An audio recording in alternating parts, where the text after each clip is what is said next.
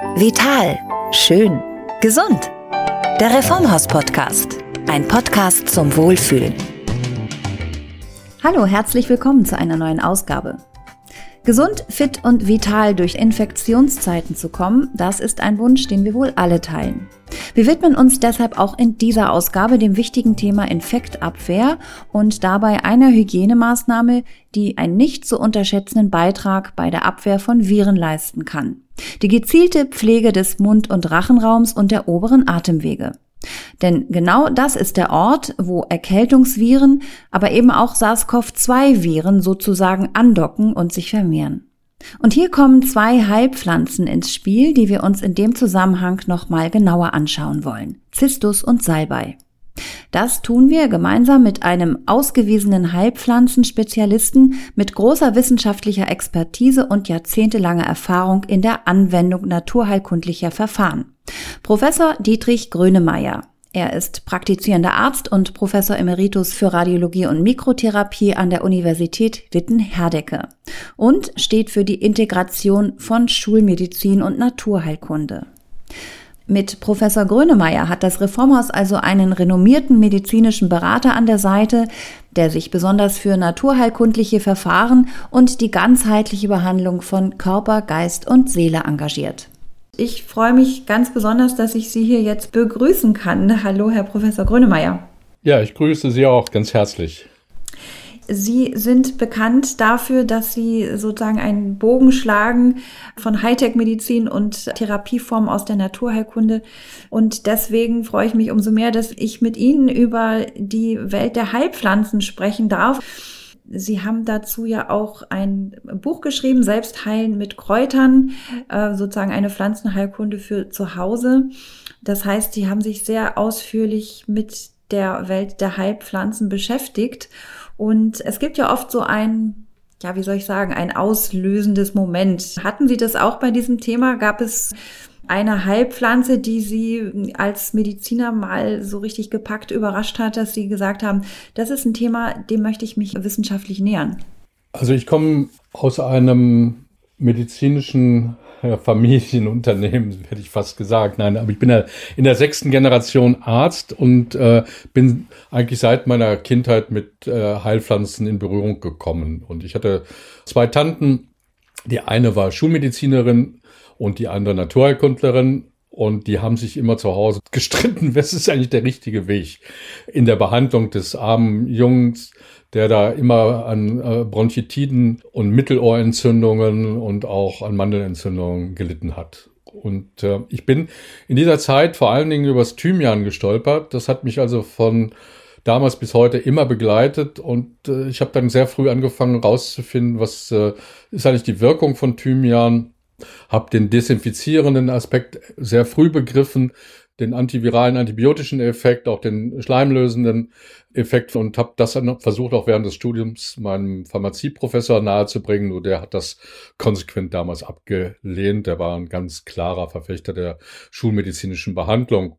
Und ich habe damals schon begründet, während des Medizinstudiums gesagt, ja, das ist ja auch richtig, wenn wir Antibiotika geben, wenn es nicht ausreicht, pflanzlich zu behandeln, äh, dann ist das richtig, aber man sollte doch vielleicht erstmal den großen Schatz der Pflanzenheilkunde nutzen. Dann gab es äh, ein Hin und Her äh, zwischen uns äh, mit dem Ergebnis, dass er mich eigentlich nicht mehr mochte.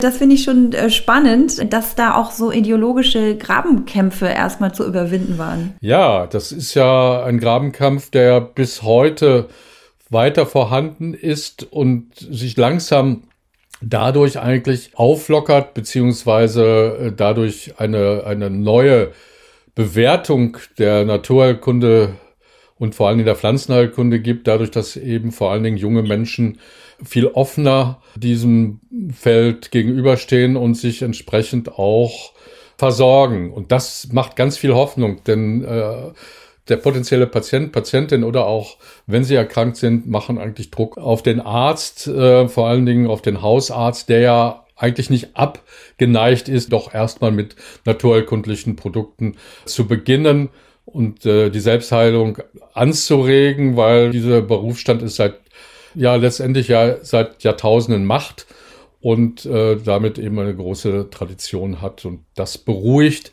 dass diese Welt jetzt doch sich zu ändern scheint. Ja, und äh, ich glaube, dazu wird auch dieser Podcast beitragen. Nochmal zum Thymian finde ich ganz spannend. Die meisten kennen das ja nur als mediterranes Kräuter. Ähm, aber Sie haben das entdeckt als, ja, bei Atemwegsinfektionen. Können Sie das nochmal beschreiben, die, die Wirkung von Thymian? In welcher Form? Als Tee oder wie haben Sie den dann kennengelernt? Also ich habe ihn als Tinktur kennengelernt, als Tropfen damals, als Kind. Dann kam immer der Zuckerlöffel mit den Tropfen da drauf. Die Tees habe ich dann später entdeckt, auch bei Beschwerden des Magen-Darm-Traktes beispielsweise und bei Verdauungsstörungen.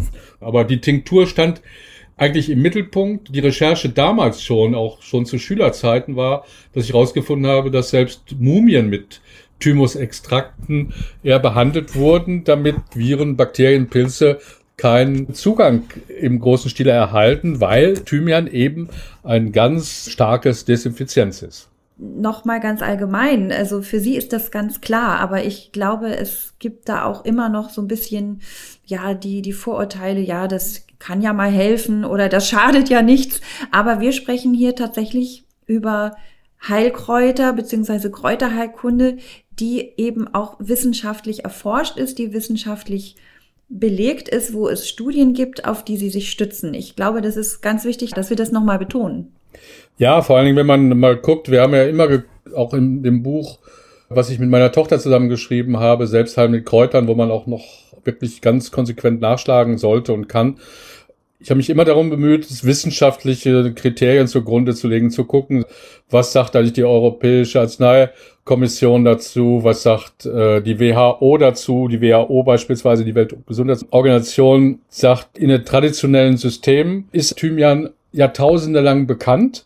Ja, es gibt eine Monographie auch dazu von der Europäischen Agentur zum äh, Thymian aus dem Jahre 2003 mit 154 Kindern, äh, die eben sieben bis 14 Tage ähm, Thymian in der Dosierung von 50 15 bis 30 Milligramm eingenommen haben und dass die eben äh, eine deutlich verbesserte Symptomatik bei Husten hatten und wir auch seit dieser Zeit weiter untersucht haben wissenschaftlich und wissen eben auch, dass zum Beispiel die Verkrampfung der Bronchialmuskulatur nachlässt und gleichzeitig äh, Thymian eben auch schleimlösend wirkt, neben der antiviralen und antibakteriellen Wirkung. Ich merke schon, wir müssen äh, auf jeden Fall auch noch einen extra Podcast mit Ihnen aufnehmen zum Thema Thymian, weil ähm, natürlich sind wir beim Thema antiviral, antibakteriell jetzt wieder mittendrin äh, in dem, was uns alle umtreibt, nämlich ähm, was können wir tun, wie können wir uns aktiv schützen auf dem Gebiet äh, der Infektabwehr.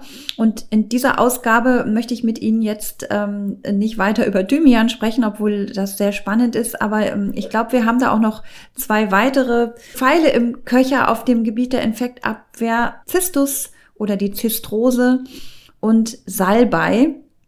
Und äh, ja, wenn Sie wollen, fangen wir einfach mal mit dem letzteren an. Salbei, auch das kennen die meisten, schmeckt sehr lecker. Ähm, ich esse es zum Beispiel sehr gerne frittiert zum Kürbis. Aber wir sprechen jetzt über die medizinische Wirkung von Salbei. Vielleicht erstmal, es ist wahrscheinlich eine spezielle Art von Salbei, die medizinisch relevant ist, oder? Ja, es gibt mehr als tausend Arten. Und es geht hier um den medizinischen Salbei, also den Salbei Officinalis, also Salvia officinalis, wie er im Lateinischen heißt. Darum geht es. Und äh, dieser Salbei, der ist eben seit den alten Schulen um Hippokrates bekannt in der Medizin, hatte viele Indikationsgebiete, äh, auch schon seit dieser Zeit. Blutstillend, sogar harntreibende Wirkung wurde ihm zugesprochen und dann einen kräftigenden Effekt auf das gesamte äh, System, so hat man es damals beschrieben. Der Salbei ist bei Hildegard von Bingen eine, spielt eine große Rolle bei ihr und dann auch bei Karl dem Großen. Und vor allen Dingen die hustenlösende Wirkung, die ist auch von Hildegard von Bingen schon sehr, sehr klar beschrieben. Und die antibakterielle, antivirale Wirkung auf den Schleimhäuten, im Mund, im Bereich des Zahnfleisches, des Gaumens, aber auch dann im Verdauungstrakt eigentlich die antibakteriellen Wirkungen äh, gegen Keime, das bakteriostatische, das fungistatische, also pilzhemmende, virustatische und auch die zusammenhängende Wirkung. Das ist dann später erkannt worden, mit wissenschaftlichen Methoden weiter untersucht worden. In diesen Zeiten, in diesen Infektionszeiten, muss man ja leider sagen, möchten wir natürlich vor allem die antibakterielle, die antivirale Wirkung des Salbeis nutzen. Und da wird empfohlen, ihn gerade für Mundspülungen und zum Gurgeln einzusetzen, um eben ja schon gleich im Mund- und Rachenraum zu verhindern, dass sich dort Viren, eben auch Coronaviren, an den Schleimhäuten sozusagen andocken und sich dort vermehren. Habe ich das richtig erklärt? Also bekannt ist sicherlich, dass es Sinn macht, jeden Morgen, jeden Abend den Mund auch mit Salbei zu spülen. Das ist in den traditionellen Heilweisen bekannt. So bin ich auch aufgewachsen und so äh, mussten wir auch immer gurgeln, wenn wir fieberhafte grippale Infekte hatten oder, oder schwerere Erkältungskrankheiten. Bekannt ist, und das ist eigentlich, finde ich, ganz interessant, dass in einem Kommentar des Europäischen Arzneibuches der Inhaltsstoff Cineol beschrieben wird, auch gerade als antiinflammatorische Eigenschaft, nämlich dass die antientzündliche, und darum geht's ja letztendlich immer im, im gesamten Trakt des Atems von der Nase bis in die Lungen oder auch nachher, wenn man es an anderen Stellen auch einsetzt, in der Haut oder im Darm, immer um eine Entzündung, die sich ausbreitet. Und da spielt dieses Cineol eben eine riesige Rolle und hat Cortison-ähnliche Wirkung. Und das wird im europäischen Arzneibuch beschrieben und das macht hoffnungsfroh auch für die Zukunft. Sodass wir auf der einen Seite die Entzündung sicherlich bekämpfen mit Salbei, aber auf der anderen Seite antiviral, antibakteriell einfach unsicher sind, weil es da noch keine wirkliche Studienlage zu gibt, aber Sinn macht aus dem Wissen, aus dem Erfahrungswissen der Naturheilkunde. Was für eine Tinktur nutze ich da? Also wie würden Sie das dann mischen? Wie, wie stelle ich mir so eine Salbei-Gurgel-Lösung her? Ich würde da auf jeden Fall fertige Präparate holen, die wirklich auch zertifiziert sind. Dann 30 Tropfen auf etwas Wasser geben und damit gurgeln. Zwei bis dreimal am Tag. Und das aber nicht zu lange, weil man nicht weiß, wie wirkt sich eigentlich so eine Tinktur letztendlich auch auf die Schleimhäute aus. Deswegen macht es immer Sinn, mit dem Hausarzt das zu besprechen. Er sollte das auch wissen. Und äh, er weiß auch dann, dass man eben auch bei leichten Durchfall und leichten Schleimhautentzündungen mit diesen Tinkturen äh, arbeiten kann man muss kurz sagen, ganz ehrlich, Salbei ist ja auch so ein bisschen bitter. Ähm, ich habe immer das Problem beim Gurgeln, vielleicht mache ich das auch irgendwie falsch, dass ich da schnell so einen leichten Würgereiz, Würgeeffekt bekomme. Aber vielleicht, wenn man das ein bisschen häufiger trainiert, gewöhnt man sich auch dran. Ja, also beim Gurgeln kann man noch mal Thymian dazu mischen.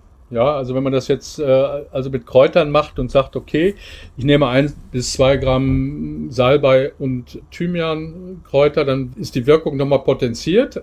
Gleichzeitig aber äh, ist der Geschmack ein bisschen angenehmer, glaube ich. Das zum Thema Salbei, wenn wir uns Zistus bzw. Zystrose anschauen, wo ist Zistus einzuordnen? Also Zystus ist in uralten Schriften auch bekannt. Damit wurde beispielsweise schon sehr früh als äh, sogenanntes Labdanum in, beispielsweise in Kirchen, aber auch in, in Wohnhäusern desinfiziert. Es wurde äh, verbrannt, es wurden Tinkturen daraus gemacht, es wurde eigentlich überall genutzt, um äh, Teller und Tische damit abzuwischen, um zu, sie zu desinfizieren. Diese Pflanze ist eigentlich nicht wirklich bekannt bisher so richtig. Wir kennen es als Zystus äh, unter verschiedenen Variationen. Das Zystus wirkt sehr stark antiviral, antibakteriell. Es gibt eine Studie aus 2009 von der Berliner Charité, bei der sie äh, 160 Patienten verglichen haben, beispielsweise mit einer, einem grippalen Infekt, die mit und ohne Zystus behandelt wurden und es hat sich da ein signifikanter Unterschied herausgestellt. Ich habe dazu gelesen, es wird eben auch natürliches Antibiotikum genannt. Ähm, ist das eine gute Bezeichnung dafür? Es ist so schwierig. Wir reden ja über Antibiotika und die Antibiotika äh, assoziieren wir auch mittlerweile äh, sehr stark mit den ganzen Resistenzen, die sich da entwickeln. Und es könnte schnell die Frage aufgeworfen werden, wenn ich jetzt äh, das nehme, schaffe ich nicht dann gleich auch wieder Resistenzen. Also ich liebe mehr den keimabtötenden, keimreduzierenden Effekt, wenn man einfach in den pflanzlichen Bereich hineinguckt. Der äh, hilft mir auf jeden Fall weiter, weil ich immer weiß, das kann ich präventiv wunderbar einsetzen. Ich kann dieses auch bei leichten Erkrankungen sowohl innerlich als äußerlich einsetzen, äußerlich als Sud, bei Infektionen der Haut sicherlich fantastisch nutzbar, auch wenn man den Tee aus sicheren Quellen dann auch bekommt und sich seinen eigenen Sud bastelt. Keim lindern, keim abtöten, das ist eigentlich der richtige Begriff. Und wenn man dann später nochmal über andere Pflanzen redet, wie beispielsweise die Kapuzinerkresse, die ja innerlich genommen auch bei Harnwegsinfekten wunderbar wirkt, oder Meerrettich, Senföle, dann bin ich lieber auf der Seite über keimabtötende Wirkung zu sprechen. Ja, verstehe, weil äh, natürlich das Wort Antibiotikum an sich schon eine negative Konnotation hat. Aber jetzt nochmal in der Anwendung, wenn wir Zystus eben vor allem bei Infekten der oberen Atemwege einsetzen wollen, was empfehlen Sie da? Wie, wie soll ich Zystus am besten anwenden? Also wenn man den ganzen Tag über verteilt Zystus lutscht, schaffe ich sowas wie eine Barriere. Also ich liebe Zystus, ich liebe es und ich äh, nutze es. Es ist mein Hausmittel bei jeder Erkältung und bei jedem grippalen Infekt oder in Zeiten von Corona eindeutig. Dieses Lutschen der Tablette macht Sinn, im Mund langsam zergehen lassen, alle zwei, drei Stunden im akuten Fall, damit eine Schleimbarriere zu bilden im Mund, sodass die Keime weniger hindurch können. Auch das ist bestätigt in Studien und das sage ich auch ganz stark präventiv. Ja, also präventiv, wenn ich in Berührung komme mit Menschen, die Erkältungserkrankung haben, die äh, fieberhafte grippale Infekte haben, präventiv sicherlich gut, früh mit Zistus anzufangen, es zu lutschen. Und dann kommt das Gurgeln dazu mit Salbei, dann ist man schon mal auf einer sehr guten präventiven Seite angekommen. Und äh, wenn man dann erkrankt ist, dann macht man diesen Prozess gründlicher. Ja, in der Vorsorge würde ich jetzt nur zwei bis drei Lutschtabletten am Tag bei der Zistose zu mir nehmen, gurgeln morgens und abends. Ja, wunderbar. Das heißt, äh, Zystus und Salbei sind dann sozusagen unsere Wächter an der Tür, wenn man so will. Genau. Und das ist eine wunderbare Kombination, äh, beides zusammen. Und wenn man das noch ein bisschen unterstützt mit Thymian, dann liegt man eigentlich richtig. Also ich finde es immer unglaublich, was Heilpflanzen können und finde es auch gleichzeitig unglaublich, dass so viele Menschen das noch gar nicht wissen und auch nicht nutzen. Und an dieser Stelle machen wir doch gerne auch nochmal Werbung für Ihr Buch Selbstheilen mit Kräutern. Und an dieser Stelle sind wir auch schon zu Ende mit unserem Podcast. Ich finde es fast schade, aber ich hoffe, Sie haben da auch Lust zu uns mit weiteren Infos in die Welt der Heilkräuter und Heilpflanzen einzuführen. Doch, habe ich ganz große Lust. Es hat mir sehr viel Freude gemacht und für mich wichtig ist, wenn man das Aspirin von heute kennt, dann hat man vergessen, dass es eigentlich ein synthetischer Extrakt heute ist. Früher war es die Weidenrinde und auch da sage ich von leicht nach schwer behandeln, wenn man heute auch bei leichten Kopfschmerzen beispielsweise erst zur Weidenrinde greift und später, wenn man das Gefühl hat, jetzt äh, es muss doch ein bisschen stärker werden, dann erst zum Aspirin, dann hat man begriffen, wie die traditionellen Heilweisen die moderne Wissenschaft beflügelt hat und zu wunderbaren auch neuen Produkten gekommen ist. Wir werden sicher noch in weiteren Folgen mit ihm über Heilpflanzen und naturheilkundliche Verfahren sprechen. Ich greife an dieser Stelle nochmal die ausdrückliche Empfehlung Grönemeyers auf, gerade in diesen Zeiten sich mit Zistus und Salbei zu wappnen. Entsprechend zertifizierte Produkte und Beratung finden Sie, findet ihr natürlich in allen Reformhäusern und auf reformhaus.de. Bleiben Sie gesund, bleibt gesund. Bis zum nächsten Mal. Tschüss. Der Reformhaus Podcast. Ein Podcast zum Wohlfühlen.